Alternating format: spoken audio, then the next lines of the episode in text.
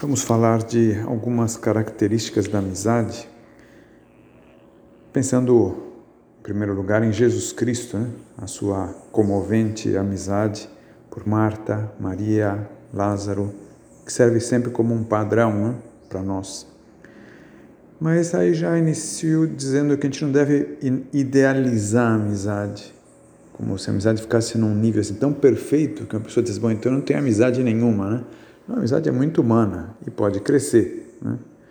Agora a gente vê características que tem a amizade, pensando em primeiro lugar isso, né, que a amizade verdadeira abre espaço assim para a liberdade.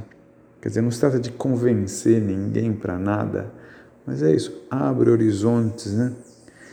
E a gente vê que tem como que dois lados, né? Por um lado é uma necessidade humana e por outro lado é caridade sobrenatural. A necessidade humana, o ser humano precisa para a sua realização, para a sua alegria, para a sua vida, ter amizades, né? E, por outro lado, a caridade sobrenatural é viver aquilo que Jesus Cristo ensinava. A atividade assim, mais própria da amizade é compartilhar. Né? Se compartilham afãs, se compartilham ideias, se compartilham ideais, né? as coisas da vida, né? E a amizade deve ser recíproca de um para com o outro e do outro para com um. Mas é, não é estranho, assim que no início, uma amizade seja assimétrica. É mais de uma parte para outra, mas que com o passar do tempo vai ganhando esse sentido recíproco. Né? E ela cresce na medida que há assim, interesses comuns, né? Em que se busca uma coisa, se trabalha junto, em que se pensa junto, em que se compartilha ideias. Hum?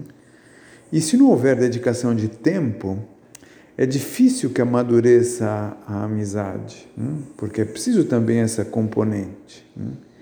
Então a gente nota que à medida que nós também vamos assim melhorando o nosso modo de ser, com as virtudes que facilitam a convivência, então isso ajuda a que cresça o âmbito, o número, o círculo das amizades e a que se aprofunde também.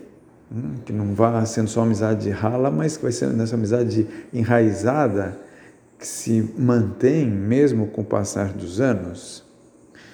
E para a pessoa que tem filhos, hum, é importante pensar que isso, que não basta que sejam filhos, é importante que sejam amigos também. E então tudo que se falava aqui a respeito dessas condições para amizade deve se aplicar também ao relacionamento com os filhos.